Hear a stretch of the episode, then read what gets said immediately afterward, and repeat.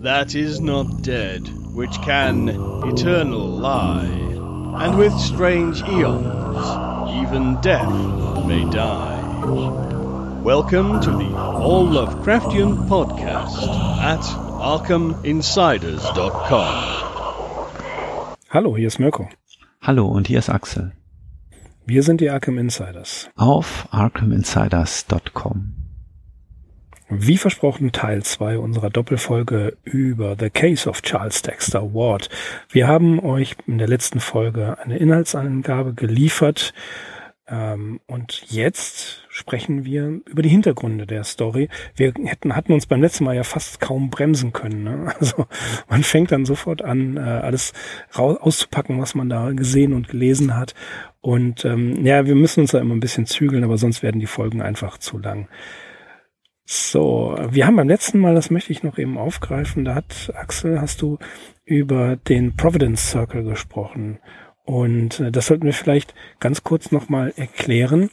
Ähm, wir kennen ja von Win Winfield Townley Scott den Aufsatz His Own Most Fantastic Creation. Wir haben da in der Anfangs, in den Anfangstagen unseres Podcasts diesen, über diesen Aufsatz auch gesprochen. Und Townley Scott ist derjenige, der, der eigentlich ja festlegt oder zum ersten Mal wirklich ernstzunehmend erwähnt, dass Lovecraft ein eigentlich nicht nur ein Horrorschriftsteller ist oder ein, ein ja, ein Schriftsteller, der eine große Innovation in das Horrorgenre Genre gebracht hat, sondern Townley Scott hat ihn eher als einen Regionalschriftsteller verstanden. Ja, und nach all dem, was wir wissen, äh, ist er das auch tatsächlich gewesen. Und der beste Beleg dafür ist eben die vorliegende Geschichte um den Charles Dexter Ward. Ähm, Barton Levy S.T. Armand, äh, ein früher Lovecraft-Forscher, hat auch ganz konkret bezogen auf diese Geschichte gesagt, also der eigentliche Hauptdarsteller ist die Stadt Providence und äh, das ist schon ein relativ starkes Statement, wie ich finde, weil ja dadurch äh, sagt er im Prinzip, äh, dass diese Geschichte also ohne Providence überhaupt nicht existieren kann und das muss man sich wirklich bewusst machen. Ich spiele da insbesondere auf diese filmische Adaption an, The Haunted Palace, wo ja im Prinzip nur dieser Plot äh, der Story so herausgegriffen wurde, aber Providence darüber hinaus oder Lovecrafts spezieller eigener Bezug zu Providence überhaupt keine Rolle spielt und was in meinen Augen natürlich ähm, so ein Projekt also völlig in Frage stellt auch. Ja, es ist so, als würde man ein äh eine ähnliche Story über Krefeld oder Duisburg schreiben. Also es gibt bestimmt irgendwie dankbare Orte äh, hier in, in unseren beiden Städten, die quasi nebeneinander liegen. Ähm, vielleicht sollten wir da mal recherchieren und vielleicht finden wir auch irgendwann mal die Kraft dazu, sowas zu schreiben. Ich weiß es nicht. Aber alleine, ähm, wir haben, glaube ich, auch schon mal drüber gesprochen in irgendeiner der Folgen, dass äh, Duisburg ja natürlich durch seine ganzen äh, Industrieruinen schon äh, wirklich was liefern kann. Es gibt einen äh, Stadtteil in Duisburg, Axel, den kennst du bestimmt, Bruckhausen. Mhm. An, äh, was ist das, an Thyssen ist mhm, genau. Ja. ja. Und dieser ganze Stadtteil musste ähm, der Erweiterung des Werkes weichen. Mhm. Also ich weiß nicht, wie weit, wie weit die ähm, ja die, die, die Planierung des ganzen Stadtteils und der Aufbau der neuen Industrieanlagen jetzt gediehen ist. Aber ich bin kurz nachdem die Leute dort weggezogen sind, durch diesen Teil der Stadt spazieren gegangen. Das ist sehr unheimlich gewesen. Und ähm, das hat, das ist ein dankbares Thema. Oder äh, wenn man sich anguckt, äh, was alleine der, der, der, der Bergbau im Ruhrgebiet unterirdisch alles so äh, hinterlassen hat. Ne? Das ist ja wahnsinnig viel Material, was man verwenden könnte. Ja, natürlich. Also es gibt äh, dementsprechend auch eine eigene Folklore hier. Ähm, ja, es müsste halt jemand kommen, der aus dieser ganzen Sache einen Mythos strickt, leider, leider, äh, wie ich sagen muss, gibt es Versuche, den Cthulhu-Mythos äh, mit der regionalen Folklore zu verquicken. Da bin ich ja nicht so ein Fan von. Äh, mir wäre schon daran gelegen, also hier auch so einen eigenen Narrativ zu finden und wirklich das Spezifische dieser Gegend herauszuarbeiten. Das gilt sicherlich auch für Krefeld, was ja nochmal ein bisschen eine andere Vergangenheit hat, ähm, so als Textil- und Seidenstadt und auch in Bezug auf das Kunst Kunsthandwerk äh, Anfang des äh, 20. Jahrhunderts äh, keine ganz unbedeutende Rolle gespielt hat. Zumindest gab es da Bestrebungen von dem damaligen äh, Direktor des Kunstmuseums. Also ja, ihr merkt schon, wir schweifen so ein bisschen ab. Es gibt relativ äh, viele äh, Anknüpfungspunkte für uns beide natürlich. Wir interessieren uns beide sehr für Lokalgeschichte und ja, vielleicht können wir uns auch gerade deshalb so sehr für Lovecrafts Intention begeistern. Also ich kann immer noch hier aufwarten, keine, keine fünf Kilometer von meinem Standort hier entfernt gab es ein äh, Römerkastell, Gelduba. Mhm. Also da, da war ein Teil der, der Legion hier äh, im, im Limes beheimatet und ähm, ja, Legionen der römischen Soldaten, die in irgendeiner Art und Weise mit äh, Wesenheiten und Entitäten in Berührung gekommen sind, gibt es ja bei, bei Lovecraft auch. Mhm. Also wer sich bemüßigt fühlt, einmal das Heimatmuseum besuchen und äh, genug Inspiration mit einsammeln. Aber wo wir gerade dabei sind, ähm, im Januar 1927 hat Lovecraft angefangen, die Geschichte The Case of Charles Dexter Ward zu schreiben und ziemlich präzise wird es festgemacht, 1. März 1927 sei er äh, damit fertig gewesen. Eine etwas abgekürzte erste Veröffentlichung fand im Mai, Juli 1941 statt. Bereits allerdings 1925 dachte Lovecraft an über eine Erzählung nach, in die in Salem spielen sollte und etwas mehr Detektivcharakter haben sollte, um sie an Edwin ähm, Borrett Magazine Detective Tales zu verkaufen, wie er im Juli 1925 an Tante Lillian geschrieben hat. Im September 1925 las H.P. Lovecraft das Buch Providence in Colonial Times, geschrieben von Gertrude Selvin Kimball, das 1912 erschienen ist. Das hat er in der New York Public Library gelesen. Das Buch ist eine sehr nüchterne historische Abhandlung, aber es stecken auch da Anekdoten drin und das befeuerte natürlich seine Fantasie. Und naja, er saß in New York und wollte so viel wie möglich seinen Heimweh stillen und hat eben dieses historische Werk über Providence gelesen. Und äh, an Donald Wandry schreibt er am 10. Februar 1927, also kurz vor Fertigstellung des Textes The Case of Charles Dexter Ward, dass er auch einen anderen Titel eventuell in Erwägung zieht, nämlich The Madness Out of Time. Das gibt er übrigens auch an Frank Belong weiter. An Clark Ashton Smith schreibt er am 21. Januar 1927, dass er sich dem Thema der Hexenverfolgungen von Salem widmen wollte und in diesem Brief hat er auch angekündigt, dass er die Traumsuche nach dem unbekannten Kadast gerade beendet hat. Also es ist mit dem Januar 1927, vielleicht hat er parallel gearbeitet. Kommen wir zu den, zu einigen der Quellen. Das einleitende Zitat des französischen Chemikers Pierre Borel, der von 1620 bis 1689 gelebt hat, hat H.P. Lovecraft bereits, vermutlich jedenfalls, vor 1923 in Cotton Mathers Marginalia Christi Americania von 1702 gelesen. Dieses Zitat allerdings, und jetzt wird's interessant, dieses Zitat von Pierre Borel ist ähm, als Eintrag Nummer 87 im Commonplace Book zu finden.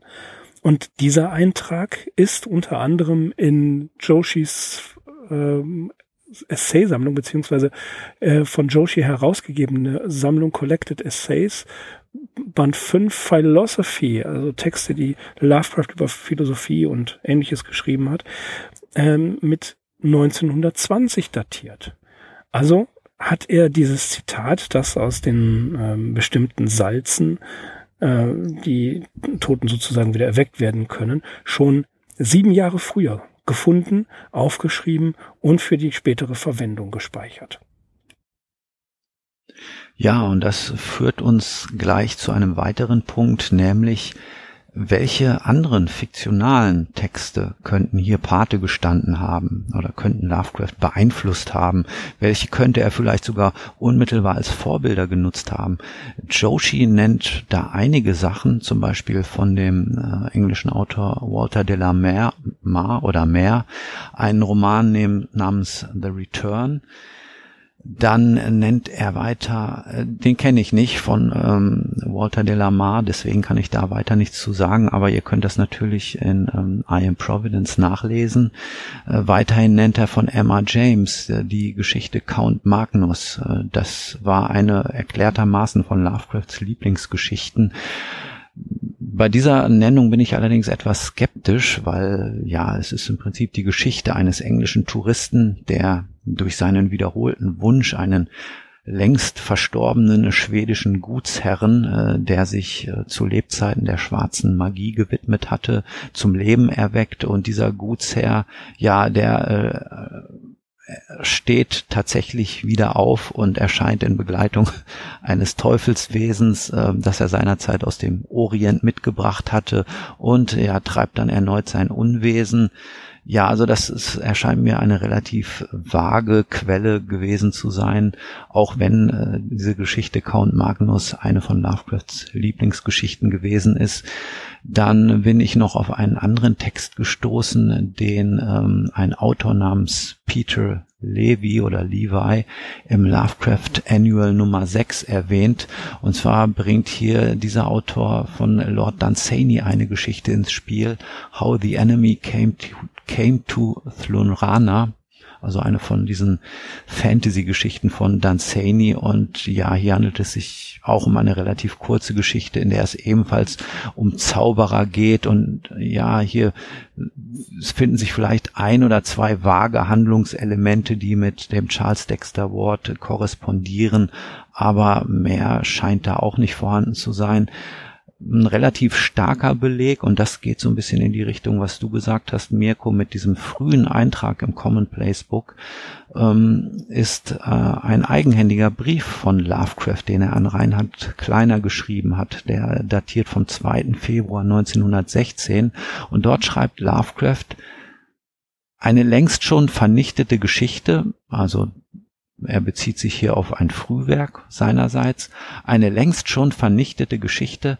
handelte von Zwillingsbrüdern, der eine ermordet den anderen, aber versteckt die Leiche und versucht das Leben beider zu leben, so dass er einmal als er selbst, ein anderes Mal als sein Opfer auftaucht. Ein plötzlicher Tod trifft ihn, in Klammern Blitz, als er den Toten mimt.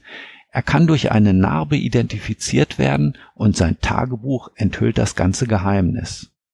Ja, also in äh, dieser kurzen Bemerkung steckt doch schon einiges von dem, was wir dann auch äh, final im Charles Dexter Ward wieder entdecken sollen. Vor allem diese Narbe, die den einen identifiziert und die als ganz klares Entscheidungsmerkmal dient äh, zu dem ermordeten Zwillingsbruder.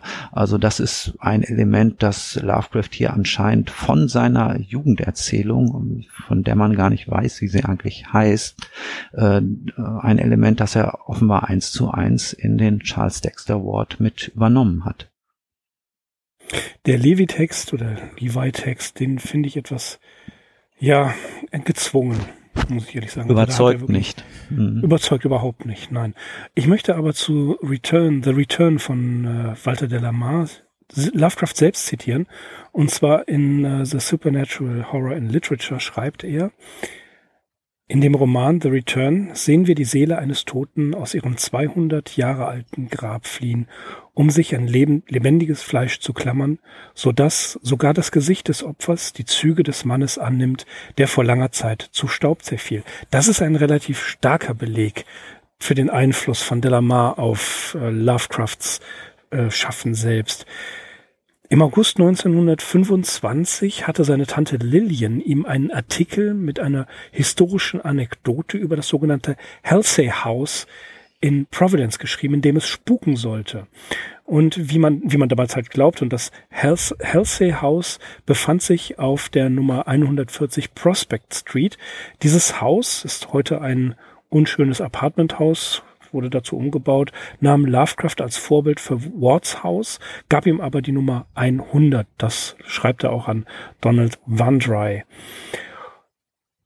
Ja, es sind, das haben wir ja schon gesagt, wahnsinnig viele autobiografische Punkte in, in, in Wards Charakter. Ja, äh, Lovecraft und Ward, äh, da zitiert er sich quasi selbst. Aber, das finde ich auch ganz interessant, in diesem Halsey-Haus wohnte ein Junge namens William Lippet Moran, geboren 1910. Der lebt in diesem Halsey-Haus. Und es war eigentlich ein sehr kranker Junge, den Lovecraft zwar nicht persönlich kannte, der ihn, aber Lovecraft hat ihn immer wieder getroffen und beobachtet und die Moran-Familie besaß auch einen Bauernhof in Port genau wie Curven. Manuel Aruda, der Kapitän eines spanischen Schiffes, das für Curven Fracht lieferte, ist benannt nach einem äh, portugiesischen Obsthändler, der in den 1920er Jahren in der Gegend von College Hill arbeitete. Barlow gegenüber bezeichnet Lovecraft im März 1934 diese Geschichte als ein schwerfälliges Werk, aber er hat den Text für eine Buchveröffentlichung eigentlich vorbereitet, da Verlage eher an Romanen interessiert waren, weniger an einer Sammlung von Erzählungen. Das ist ja ein, ein das alte Lied, ne? als man äh, ähm, Philip K. Dick äh, den Rat gegeben hat, er solle Romane schreiben statt Kurzgeschichten, hat das tatsächlich auch gemacht. Und äh, ja, der Rest ist Geschichte, der Rest ist Literaturgeschichte. Barlow selbst bekam das Manuskript 1934 und sollte es abtippen, was er selbst, wie bei Die Traumsuche nach dem unbekannten Kadas, nur zum Teil gemacht hat. Vandry hatte sich ebenfalls angeboten, es abzutippen, aber als er das Manuskript vor Augen hatte. Da konnte er mit den Korrekturen, Streichungen, Umschreibungen und Überschreibungen eigentlich überhaupt nichts anfangen. Er konnte es nicht mal entziffern, der arme Mann, und hat das Projekt dann aufgegeben. In allen Sekundärtexten, das haben wir gerade schon gesagt, wird betont, dass Lovecraft hier seine Stärke als Regionalschriftsteller herausarbeitet. Eigentlich, Axel, ist der Plot total simpel, aber der Text ist literarisch und stilistisch ein, ein Lovecraft-Meisterwerk, oder? Ja, also für Lovecrafts Verhältnisse auf jeden Fall. Das kann man so stehen lassen. Ob der Text, der Plot relativ simpel ist, ja, würde ich dir auch zustimmen. Allerdings der Aufbau und die Ausstattung, die machen es nicht immer ganz einfach, dem Inhalt, äh, ja, äh, mit dem Inhalt Schritt zu halten, ja, okay. wenn ich das mal so ja, ausdrücken ja, darf. Ähm, wo soll man da anfangen? Du hast eben äh, die Geschichte von dem Walter Delamar erwähnt, wo irgendwie eine Seele auf äh, wieder aufersteht und äh, von einem gegenwärtigen Menschen Besitz äh, ergreift das ist so ein Punkt äh, zu Zeiten, während der Lektüre von Charles Dexter Ward könnte man meinen, dass so etwas auch hier passiert. Das ist allerdings nicht der Fall. Man muss wirklich sehr genau lesen, um nachher äh, ja auch genau sagen zu können, was passiert.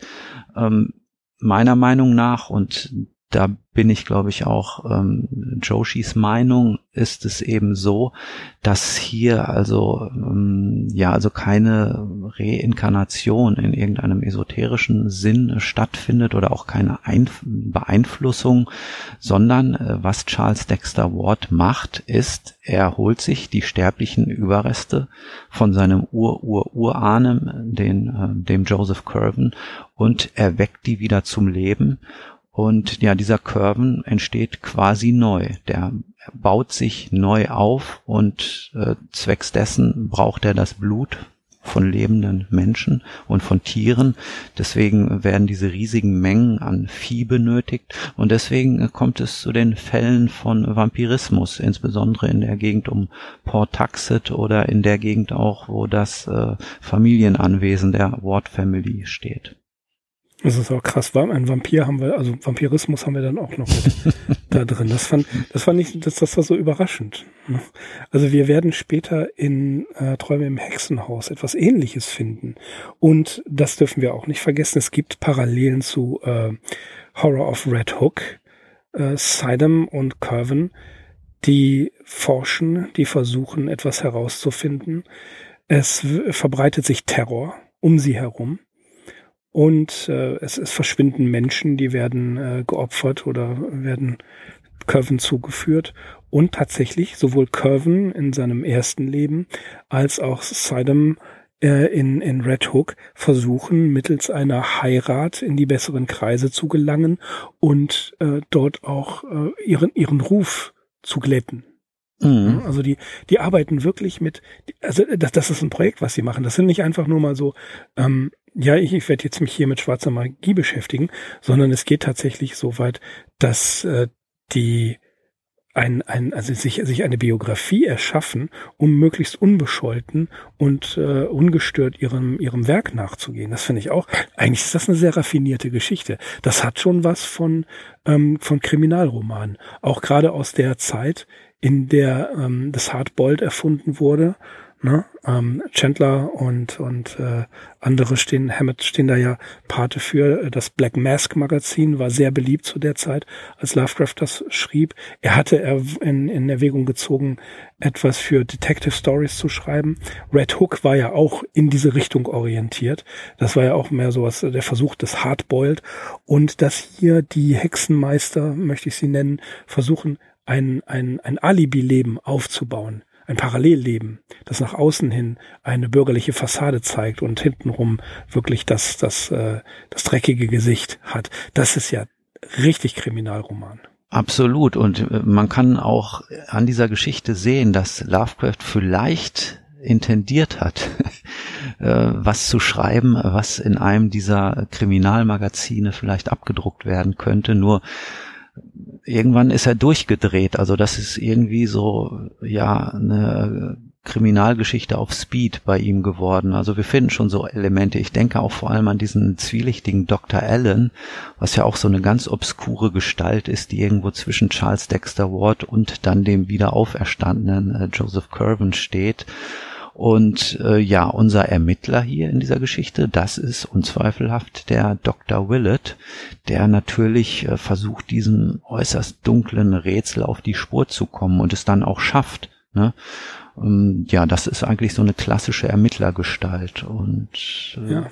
Und er macht kurzen Prozess am Ende. Er macht, genau, er ergreift dann wirklich auch die Initiative und äh, ja, räumt das Übel aus der Welt. Also wir haben auf jeden Fall äh, kriminalistische Elemente hier, auch wenn es natürlich extrem unkon unkonventionell ist und wahrscheinlich äh, nie in diesem Zusammenhang äh, erschienen wäre. Aber es ist auf jeden Fall ein bedenkenswerter Aspekt. Ja, was hast du eben noch gesagt, ähm, was äh, der Curven oder auch der Sidem aus ähm, The Horror at Red Hook, ja, was wollen die eigentlich? Also was bezwecken die mit ihrem ganzen Brimborium und ihrer schwarzen Magie? Zumindest hier in dieser vorliegenden Geschichte wird es einmal gesagt, dass nämlich äh, Curven und seine beiden Freunde, dieser ähm, Simon Orn und Edward Hutchinson heißen sie ja, äh, dass sie Persönlichkeiten, Prominente aus der Weltgeschichte wieder zum Leben erwecken, um äh, sehr allgemein ausgedrückt, ja, an Wissen zu gelangen, lang verschüttetes Wissen. So heißt es hier, glaube ich, einmal an einer Stelle. Darüber hinaus erfahren wir und in dem Punkt muss man halt sagen, dass Charles Dexter Ward auch am Rande, zumindest zum Cthulhu-Mythos gehört ähm, ja, ist es so, dass Curven eine Entität namens Yog-Sothoth ähm, versucht zu beschwören. Ne? Und äh, damit, damit haben wir ja das Element des kosmischen Horrors hier.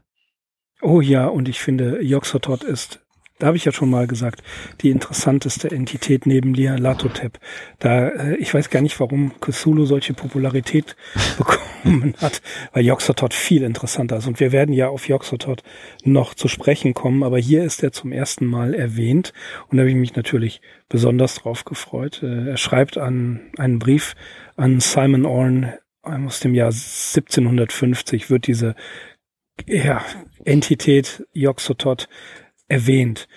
Äh, was ich halt interessant finde, ist, dass ähm, es eine Fassung des Necronomicon, natürlich wird das Necronomicon auch hier erwähnt, das ganz seltene Buch, was in nur ganz geringer Auflage in drei oder vier Stück ist auch hier in der in einer guten Bibliothek eines Schwarzmagiers darf das einfach nicht fehlen. Und Robert Curwen und später auch ähm, Charles Dexter Ward besitzen das Necronomicon.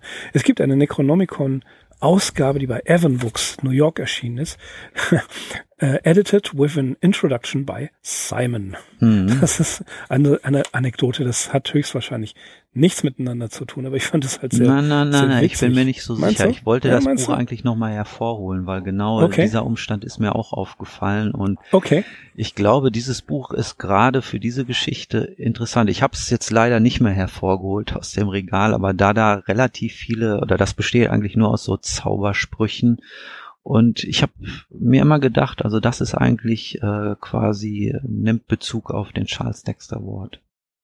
Schwierig zu sagen. Ich habe es direkt vor mir liegen und blättere mal kurz rein, aber ehrlich gesagt hatte ich dann auch nicht mehr die Muße, mich auf diese kleine, äh, ja, zufällige Namensgleichheit einzulassen. Vielleicht äh, weiß einer von euch ja, wie weit Simons Necronomicon mit dem Necronomicon oder dieser Simon hier ähm, mitspielt in The Case of Charles Dexter Ward. Und wir würden uns freuen, wenn das einer von euch weiß, das bitte ähm, in die Kommentarspalte unseres Podcasts zu schreiben. Äh, interessant, und das möchte ich eben noch aufgreifen, ist, dass zu dem, was wir gesagt haben, der Text Charles Dexter Ward wird in, den zu, in der zugänglichen Korrespondenz, also die, die ich hier jetzt äh, finden oder vorliegen habe, gar nicht weiter erwähnt. Genauso wenig wie ähm, die Traumsuche nach dem unbekannten Kadass, die ja auch in der Schublade verschwunden ist, in der Weite, in der weiteren Korrespondenz hervorgetan wird. Eben weil es sich um einen unveröffentlichten Text handelt, hat Lovecraft den nur wenigen Freunden gegenüber erwähnt, aber tatsächlich spricht er nicht mehr davon, obwohl es sein größtes Werk ist. Und äh, ja, wie du schon äh, Saint Amand zitiert hast, äh, das Providence, der eigentliche Hauptcharakter der Erzählung ist, ähm, muss ich noch auf ein weiteres Motiv kommen, nämlich Barton St. Amand sagt, die einfache Moral von Charles Dexter Ward ist, dass es gefährlich sein kann, zu viel zu wissen, besonders über seine eigenen Vorfahren. Und welche Geschichte springt dann sofort ins, äh, einem ins Gedächtnis? Arthur German. Hm? Ja. Das ist, das, an den musste ich sofort denken und äh, dass, dass, äh, dass eben diese Geschichte Arthur German das auch zeigt, wenn man zu tief hinabbuddelt in seiner eigenen Familiengeschichte, kommt man vielleicht auf Dinge, die man nicht haben will. Und das ist ja auch ein ganz allgemein verwendeter literarischer Topos. Das kommt ja ganz oft vor. Jemand fängt an über seine Familie zu forschen, auch in der, in der Hochliteratur, ja, und stößt dann plötzlich auf dunkle Geheimnisse. Mhm. Ja, und das wiederum führt uns zu der Figur des Charles Dexter Ward, eine der wirklich wenigen ausgearbeiteten oder relativ ausgearbeiteten Charaktere, die Lovecraft je zu Papier gebracht hat. Also etwas Vergleichbares finden wir auch nicht. Und man muss sagen, also Charles Dexter Ward, auch wenn er dieses wirklich unvorstellbare Übel heraufbeschwört und wieder zum Leben erweckt, so ist es doch kein schlechter Mensch oder zumindest erscheint es uns nicht so. Er war sicherlich äh, von so einem fanatischen Wissenstrieb äh, geleitet und hat dann den Bogen überspannt. Aber er selbst versucht ja noch im letzten Moment die Reißleine zu ziehen, eben mit diesem Brief, den er äh, in höchster Not dem Dr. Willett noch schreibt. Und da bittet er ihn ja um Hilfe und ist offenbar auch bereit, äh, wirklich der Sache ein Ende zu machen. Und das ist auch ein ganz entscheidender Moment hier, weil in, in dem Moment ja kippt die diese Geschichte. Und ab dann das ist eben das, wo ich sage, da muss man diese Geschichte sehr genau lesen, ist auch der Dr. Willett bereit zu sagen, also ab dem Moment ist der Charles Dexter Ward, wie er ihm dann gegenübertritt, nicht mehr derjenige, den er vorher gekannt hat. Also bis dahin war das einfach nur ein höchst überspannter Jüngling mit äh, wirklich vielleicht äh, äußerst fantastischen Ideen. Aber ähm, ja, er erhält den Brief, fährt in, äh, in, das, in das zum Haus der Wards, wo er eigentlich den Charles antreffen sollte. Der hatte ihm das noch extra in den Brief geschrieben. Er wird das Haus nicht verlassen. Er hat es dann aber doch gemacht und ist nicht mehr da. Und erst eine Woche später wird er ihn wieder in dem Bungalow in Port Taxe treffen, obwohl er Charles in dem Brief aus äh, eindeutig schreibt und ausdrücklich, er wird nicht mehr in den Bungalow zurückkehren. Und ja, den Charles Dexter Ward, den der Dr. Willett dann eine Woche später in dem Bungalow antrifft, das ist dann eben schon der Joseph Curven, der ja einmal als Charles Dexter Ward beziehungsweise dann eben auch als dieser dubiose Dr. Allen in Erscheinung tritt. Aber man muss ganz klar sagen, also Charles Dexter Ward hatte bis auf seinen ja vielleicht etwas übersteigerten Wissensdrang äh, keine schlechten Absichten. Nein, er war besessen von seiner Arbeit. Mhm. Und das, das, ähm, das ist ja jetzt nicht, also er hat sich total zurückgezogen von seinen Eltern. Seine Hoffnungs, also hoffnungsvolle College-Karriere schmeißt dahin. Äh, er ähm, opfert also komplett äh, seiner Forschung alles, ja. Und das fand ich ähm, bemerkenswert. Er hat tatsächlich eigentlich gar keinen schlechten Charakter. Er ist besessen, aber das bedeutet nicht, dass er ein schlechter Charakter ist. Ja, in gewisser Weise, ja. Bitte. Ist er eben aber auch ein Spielball des Joseph Curven, welcher letzterer ja schon vor seinem Ableben, vor seinem gewaltsamen Ableben äh, Maßnahmen getroffen hat, die ihn einst wieder erwecken sollen er sorgt ja vor für den Fall, ne, der da einst kommen wird, äh, ja, um hm. mich wieder hm. zum Leben zu erwecken. So heißt es sinngemäß. Äh, er deponiert halt dieses Tagebuch und entsprechende Anweisungen. Ja, und irgendein äh, verhängnisvolles Schicksal lenkt eben unseren Charles Dexter Ward auf diese Fährte von dem Joseph Curven und er macht genau das, was der Ur-Ur-Urahn auch bezweckt hat, was der gewollt hat und ja, ja er wird zu, zu dessen Werkzeug. Ganz genau, das wollte ich ja auch. Ich habe hier eine Notiz noch bei mir in meinem äh, Büchlein, wo halt wirklich drin steht, Ward ist nicht von Curven besessen wie ein Dämon, sondern eigentlich vom Werk und von der Person. Und dann vollführt er das Ganze und ist schließlich abgestoßen von den Konsequenzen, dass eben Curven äh, Menschenblut braucht, dass er ihn benutzt und dass er weiter diese, diese Machtgier, die Curven an den Tag gelegt hat, weiter äh, auslebt und auch immer rücksichtsloser ist. Charles bekommt Skrupel dass das, was er getan hat, richtig war. Und das bringt uns zum nächsten, nämlich zum Zauberlehrlingsmotiv. Das haben wir, wie ich finde, sehr stark hier in, äh, in, in, in Curven sehen wir, also in Charles Dexter Ward ist der Zauberlehrling, der ähm, mit voller Begeisterung und äh, auf, mit, je, mit jedem Opfer, was er eingehen kann, versucht, diese, dieses, äh, diese Zauberei zu beherrschen. Aber ähm, wie es heißt, in die Ecke Besen, Besen, ähm, nur der wahre Meister beherrscht das und schließlich ähm, ist Ward ähm, ein Opfer von Curven geworden. Mhm. Ja, er ist vielleicht einfach zu jung, zu unerfahren und er hat natürlich den persönlichen Abstand nicht, den es dazu braucht. Den hat dann eben der Dr. Willett, der die Sache nochmal aus einem ganz anderen Blickwinkel betrachten kann. Der Dr. Willett hat den Nachteil, dass er sich also in eine völlig neue Materie erstmal einarbeiten muss, aber er ist eben nicht dieser romantische Träumer wie äh, der Charles Dexter Ward und ja, hat einfach, äh, bringt den nötigen Abstand oder vielleicht auch die, die nötige analytische Auffassung Führungsgabe mit, ähm, der, der macht ja auch einiges mit, der Dr. Willett. Ich denke da insbesondere an den Abstieg ähm, in den Keller, in diese Grüfte, in dem Bungalow in ähm, Port Taxit und wo er ja nicht locker lässt, wo er nach dem ersten Erlebnis mit diesen entsetzlichen Missgeburten, die er da in diesem, in diesem zylindrischen Brunnen entdeckt, wo er dann immer noch weiter forscht. Also das muss so ein ganz abgeklärter Bursche sein, der Dr. Willett. Und ja, er ist eben nicht persönlich involviert in diese Familiengeschichte und kann vielleicht deshalb auch äh, die nötigen Maßnahmen ergreifen, um den Joseph Curven äh, für immer aus der Welt zu schaffen man muss überlegen, was macht dieser Dr. Willett? Der, er ist ja derjenige, der dann auch nochmal den äh, Jock Sothot heraufbeschwört und ihn auch wieder äh, zurückbannt. So lese ich das ja, Don't summon what you cannot put down, heißt es irgendwo. Ne? Das, das ist, äh, das ist mhm. eine Weisheit, die man gerade im, im äh, Zusammenhang mit Lovecrafts Schöpfungen immer berücksichtigen muss. Aber eine Sache, die, mm, die ich halt interessant finde, ist, äh, Ward selber ist das Opfer. Und dieser Willett, wie du es schon gesagt hast, muss ein knallharter Typ sein, eigentlich. Aber er ist persönlich schon involviert, denn er kennt ihn ja seit der frühesten Kindheit. Und er ist ein persönlicher Freund äh, von äh, Ward mhm. Senior.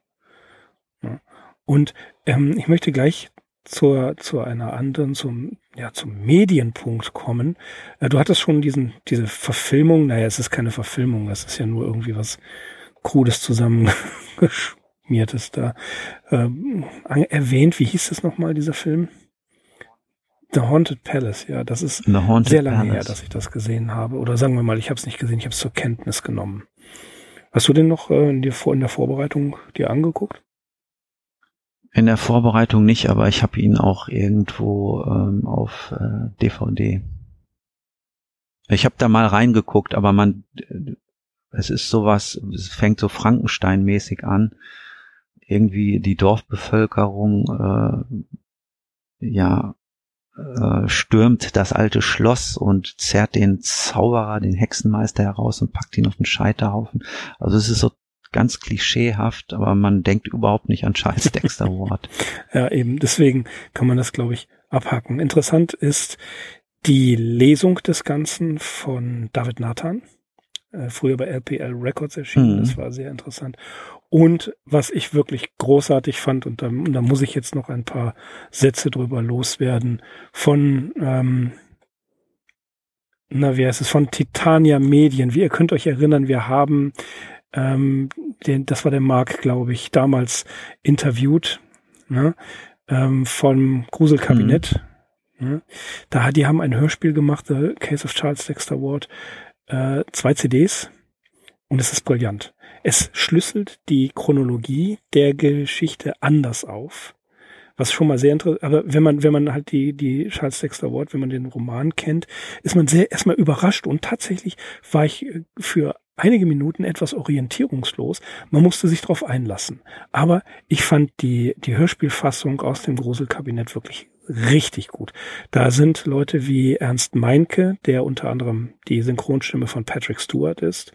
Dann äh, Hans-Werner Bussinger, der Lee Majors gesprochen hat äh, Frank Chef oder Verzeihung, Frank Chef, er heißt Frank Schaff, nicht Frank Chef, Frank Chef. Äh, Frank Schaff ist ähm, Ethan Hawke, die Stimme von Ethan Hawke, ähm, Andreas Mannkopf, die Stimme von Tim Curry und ähm, Michael Pan, den man natürlich als Brent Spiner oder Data kennt. Das sind also Leute, die wirklich, ähm, das sind Profi Sprecher. Hatten wir ja damals äh, im Interview mit, ähm, mit Gruselkabinett ja auch schon festgestellt, dass die da wirklich hochkarätige Sprecher haben. Und dramaturgisch ist das super auf, aufgearbeitet. Kennst du das Hörspiel von denen? Ja, ja, ja. Ähm, ich stimme dir da absolut zu. Also vor allem ähm, diese Vorgeschichte, die sie da inszenieren, die ist sehr gut gemacht. Und äh, ja, also sie erwecken wirklich auch diesen ähm, Ezra Whedon und seinen Kumpel, den Eliza Smith, der hier nur so eine Randfigur ist, ähm, die erwecken sie da relativ prominent zum Leben. Also das wird auch spannend gemacht und da merkt man auch richtig, sie sind also auch dankbar, dass Lovecraft hier eigentlich so eine sehr handlungsorientierte Episode ne, erwähnt oder erzählt. Ähm, das hat hier wirklich so als eine Steilvorlage gedient, um da also so ein bisschen auch Action reinzubringen. Und ja, das ist absolut cool gemacht. Ja, das ist doch irgendwo mit unerschrockenen Kaperfahrern in der Geschichte. da, trifft, treffen die sich da, die unerschrockenen Kaperfahrer und äh, äh ziehen dann Richtung des Anwesens von Curven, um dort für Ordnung zu sorgen. Die unerschrockenen Kaperfahrer, die sollte man immer dabei haben. Wenn es richtig ans Eingemachte mhm. geht, kann es nicht, kann nicht schaden. Und äh, das, wie gesagt, ich finde äh, die, die Fassung, die Hörspielfassung richtig gut, richtig gelungen. Und das führt mich zu einer weiteren Frage, die ich mir neulich gestellt habe. Ich habe The Days of the Triffids in der Hand gehabt und äh, habe überlegt, äh, das Buch wollte ich verschenken hole ich mir als Ersatz ein Hörbuch oder hole ich mir als Ersatz ein Hörspiel?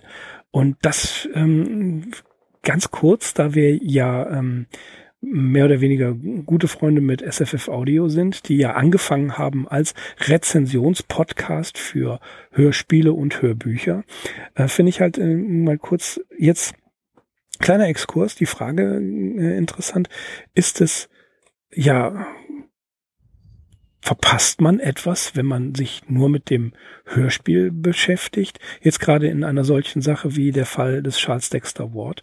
Also natürlich die Beschreibungen, die Lovecraft liefert. Das ist klar. Das kann ein Hörspiel nicht, nicht bieten.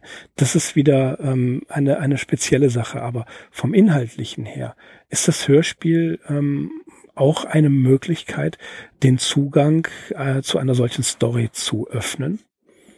Was sagst du? Was meinst du? Ja, auf jeden Fall. Also wenn das so gemacht wird wie von ähm, wie vom Gruselkabinett, also die Stadt Providence muss schon erwähnt werden. Also man kann das nicht einfach irgendwo äh, woanders verorten wie in The Haunted Palace, quasi so eine ganz andere Umgebung versuchen da einzuführen. Ähm, das haben die natürlich auch nicht gemacht. Ja, wenn man sich allerdings wirklich für Lovecraft interessiert, dann wird man nicht umhin kommen, sich auch äh, diese ausgiebigen ähm, Stadtbeschreibungen und ähm, seine eigenen, sein, seine eigenen biografischen Bezüge zu dieser Stadt ähm, sich zu vergegenwärtigen. Also das ist schon, ja, ich bin wie gesagt dabei Barton Levy Saint Armand, der gesagt hat, also Providence ist schon hier eigentlich der Hauptdarsteller des Ganzen oder die Hauptfigur muss man wissen, während man irgendwo hier in Duisburg oder in Krefeld sitzt, wie viel Fantasie man da auch aufbringen kann, um sich in äh, so eine völlig andere Umgebung hineinzuversetzen. Das geht eigentlich ganz gut. Wir beide haben ja dieses, diese kleine Broschüre of the Ancient Track, a Lovecraftian Guide to New England und Adjacent New York, ähm, die damals bei Necronomicon Press erschienen ist. Da sind Illustrationen von Jason ähm, C. Eckhart von ja von diesen wichtigsten Gebäuden und auch äh, natürlich den Gebäuden in Providence, die hier auch bei Charles Dexter Ward eine Rolle spielen. Also mir hilft das schon extrem. Aber ja, also ich würde das nicht zum Gesetz machen wollen. Also Hörspiel funktioniert natürlich genauso gut. Ja, gar nicht so um, die, um das, um diesen Charakter. Ähm, das, da gebe ich dir völlig recht. Das kann man nicht, äh, kann man nicht ersetzen. Also man, man, man muss das äh, so gelesen haben. Und dafür, dafür ist es ja auch der Regionalschriftsteller. Den Inhalt allerdings, von dem meine ich, wäre ähm, das ja, das Hörspiel durchaus äh, völlig in Ordnung. Aber wo wir gerade dabei sind, kommen wir auf was ganz anderes. Und zwar äh, habe ich gerade in der Hand The New Annotated H.P. Lovecraft eben von Klinger. Ja, dieses, dieses Monster, mhm. äh, diesen Doorstop. Mhm. Und dass du das in der Hand halten kannst, ist ja. Dann es liegt hier vor mir. okay. So, so stark bin ich nicht. Ähm, aber da sind ja irrsinnig viele Bilder und Abbildungen bei. Und da sieht man ähm, schon eine ganze Menge, ähm, wie heißt es, Providence ne? und ähm, Häuser in Providence. Sehr viele Häuser sind hier abgebildet. Und das finde ich eigentlich auch was, was die, die, ähm, die ganzen Zusatzinformationen angeht. Äh, The Case of Charles Dexter Ward. Äh, über seitenweise geht das hier. Und eben sehr viele Bilder aus den, äh, aus der Gegend um Providence herum. Und das finde ich eigentlich auch sehr, sehr schön. Und ähm, das lohnt sich wirklich, sich durchzulesen mit den Seitentexten, Seiten ähm, mit den ganzen Bildern, um dem auch so ein bisschen, äh, wie du schon sagtest, der, der Fantasie ein bisschen auf die Sprünge zu helfen. Denn das fällt mir ganz oft bei Lovecraft auf, ähm, wenn ich das lese, habe ich eine teilweise völlig andere Vorstellung des Ortes, als wenn man ihn auf Bildern sehen würde. Das ist natürlich jetzt auch eine Binsenweisheit, das ist immer so. Aber wenn er von ähm, hier in The Festival davon spricht, ne, von äh, Newburyport, dann habe ich da eine ganz andere Stadt im, im, im Gedächtnis oder äh, im Gedächtnis schön wär's, eine ganz andere Stadt in der Vorstellung als die, die ich sehe, wenn ich mir historische Aufnahmen ansehe. Und das ist bei Providence genauso.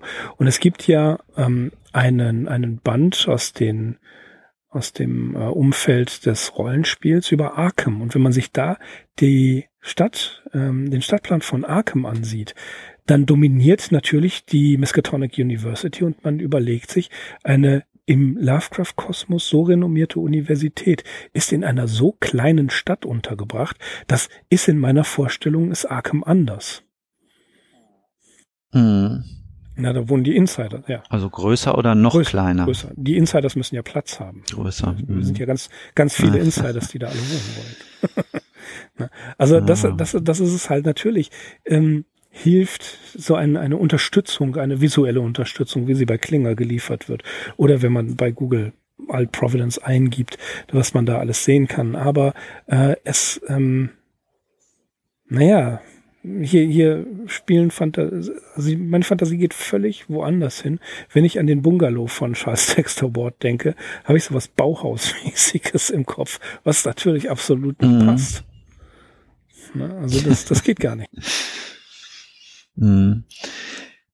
Ja, man muss insgesamt sagen, was ähm, den Fall Charles Dexter Ward betrifft, da ist das deutsche Publikum relativ verwöhnt, weil es gibt nicht nur die Version im Surkamp Verlag und dann die im Fester Verlag, die mit einem äh, auch sehr ausführlichen Vorwort von Marco Frenschkowski ausgestattet ist. Und man merkt, äh, dass das sicherlich auch eine der von ihm favorisierten Geschichten gewesen ist, sondern es gibt eben den von dir erwähnten Klingerband noch und dann das äh, kennt ihr vielleicht schon und wenn nicht, dann ist das sicherlich auch so das Mittel der Wahl, um diese Geschichte zu lesen. Die Version, die bei Golconda erschienen ist und die basiert auf einer amerikanischen Veröffentlichung, die die University of Tampa Press herausgebracht hat und die habe ich ähm, die habe ich mir mal bestellt, bevor die Übersetzung dann im Golconda Verlag erschienen ist. Und das ist wirklich nur diese Geschichte, dieser Kurzroman und eben auch von vorne bis hinten ähm, annotiert von S.T. Joshi und noch auch mit Fotografien ausgestattet. Aber das Besondere ist eben hier diese ähm, kontinuierlich äh, durchkommentierte Ausgabe und da steht einiges drin von dem, was wir heute auch erzählt haben. Einiges steht auch nicht drin, was uns vielleicht unabhängig davon durch den Kopf gegangen ist. Aber ja, unterm Strich haben wir halt wirklich drei sehr gut aufbereitete ähm, Versionen dieser Geschichte. Mhm. Also man kann auf jeden. Fall eine ganze Menge mit dieser Geschichte im, im Geiste reisen. Man kann sich wunderbar darauf einlassen und siehst äh, eine Leseempfehlung sowieso. Alle Arkham Insiders, die uns zuhören, lesen das alles. Die kennen das alles schon. Die kennen das besser als wir. wir kommentieren. Ja, und man muss sie auch immer, und man muss diese Geschichte auch immer Ja, wieder das lesen. ist richtig. Weil, Ja. wie gesagt, es ist teilweise so ein bisschen, man steigt nicht immer gleich durch. Man muss sich auch einfach äh, dieses Personal mal verge vergegenwärtigen. Äh, einige Leute, über die wir wirklich gar nicht so ausführlich heute gesprochen haben. Ich denke da besonders an diese äh, beiden Sidekicks von dem Joseph Curven, die wir immer nur so aus Briefstellen äh, kennenlernen, den Simon Orne und den Edward Hutchinson. Äh, genauso be bemerkenswert ist äh, dieser komische Avatar, dieser Dr. Allen, was ja im Prinzip so eine völlige Neuerfindung ist, ähm, um ja die Curven quasi so als Maskierung benutzt Ne, solange der Charles Dexter Ward noch da ist und als er dann den Charles Dexter Ward um die Ecke gebracht hat, kann er eben selbstständig auch als Charles Dexter Ward auftreten. Also alles eine relativ komplizierte Geschichte. Äh, ja, wenn ihr Fragen habt, schreibt sie uns in die Kommentare. Wir werden versuchen, sie nach bestem Wissen und Gewissen mhm. zu beantworten. Ja, in jedem Fall empfehlen wir die Lektüre. Natürlich tun wir das. Oder eben das Hörspiel. Wenn man, wenn man mhm. mehr diese Providence-Erzählungen im Stil Lovecrafts äh, hören oder lesen mag, dann natürlich das Original, in jedem Fall das Original, aber als zusätzlichen oder sagen wir mal als als als Bonbon, um die Story ein bisschen äh, besser zu verstehen, ist das Hörspiel wirklich hilfreich. Also ich habe tatsächlich beides parallel, ja nicht parallel, sondern hintereinander weg. Erst das Buch gelesen und äh, wenn ich unterwegs war, einige Stellen aus dem Hörbuch von David Nathan gehört und dann anschließend zur Belohnung mir das Hörspiel nochmal angehört und ähm, da wurde einiges deutlicher, weil das natürlich die die Highlights herausstreicht. Ne? Aber hm, ja, ja, das dampft ja, das so ein bisschen zusammen auf. Genau, natürlich. genau. Und das macht es, das macht es etwas verdaulicher. Ja, aber jetzt sag ich dir noch was, weil du mit diesen Triffids angefangen hast. Ähm, diese Geschichte, du meinst ja die von dem John mhm, äh, genau, oder ja, Windham, ne? Die kenne ich tatsächlich nur als Hörspiel ähm, mit Hans-Jörg Felmi. Ne? Ganz genau. Auch äh, ehemaliger ja, Tatortkommissar gewesen. Das ist so ein altes Radiohörspiel, das irgendwann in den 60er Jahren gelaufen sein muss. Also es ist wirklich schon richtig alt. Und das ist eigentlich die einzige Form, in der ich diese Geschichte kenne. Und ich muss immer sagen, äh, sie hat mir so auch voll aufgereicht. So, ich konnte sagen, worum es in dieser Geschichte geht. Ähm, diese Intention des Autors hat sich mir, glaube ich, auch mitgeteilt. Ich kann den auch ganz gut einschätzen. Es gibt noch ein anderes äh, Hörspiel, auch mit dem Felmi, da geht es um so Unterwasser. Äh, Lebewesen oder Außerirdische, die ähm, äh, in den Ozeanen an, äh, landen und von dort aus äh, ihre Attacken auf die Menschheit starten. Ähm, ja, für sowas hatte der ein Fable und äh, das ist eine super Sache. Mir ist dann vor einigen Wochen dann die Buchfassung äh, auf Deutsch, die mal im Heine Verlag auch erschienen ist, auf Deutsch äh, in die Hände gefallen. Und ich werde das Buch sicherlich auch mal lesen. Ich habe es mir jetzt nicht so ganz weit weggeräumt. Wann ich es wirklich zur Hand nehmen werde, weiß ich nicht. Ich habe da auch Lust drauf. Aber äh, dieses Hörbuch mit den Triffids äh, von Hans-Jörg Felmi fand ich immer super, hat mir gut gefallen und hat so auch erstmal gereicht für mich. Also es war nie so, dass ich dann gesagt habe, boah, ich muss jetzt unbedingt den Roman auch noch. Ich habe das ein interessantes Phänomen. Viele, die mir auf Twitter folgen, um, wissen, und das habe ich auch im Podcast schon erwähnt, dass der November immer die Zeit ist, in der ich das Hörspiel Der Name der Rose höre. Ne? Grundsätzlich, weil es im November auch spielt und äh, gibt also gewisse Erinnerungen. Und jetzt habe ich mitbekommen, dass es bei Audible, ich glaube von Gerd Heidenreich, den Roman als, äh, als, als Hörbuch gibt. Und ich habe da reingehört. Heidenreich kann wunderbar vorlesen. Und jetzt äh, bin ich zwiegespalten, ähm, ob ich tatsächlich mir mal das Hörbuch gönne, ja, und nicht die aufbearbeitete ähm, Fassung als Hörspiel. Wobei ich die ja schon fast auswendig kenne. Also da bin ich hin und her gerissen. Ja, das das mhm. kommt immer wieder. Was es nicht gibt, ist eine anständige Biografie als Hörbuch. Es gibt einen hervorragenden Podcast, den ihr alle kennt, der sich mit fast 80 Folgen der Biografie von H.P. Lovecraft widmet. Aber ähm, ja, genug des Eigenlobs.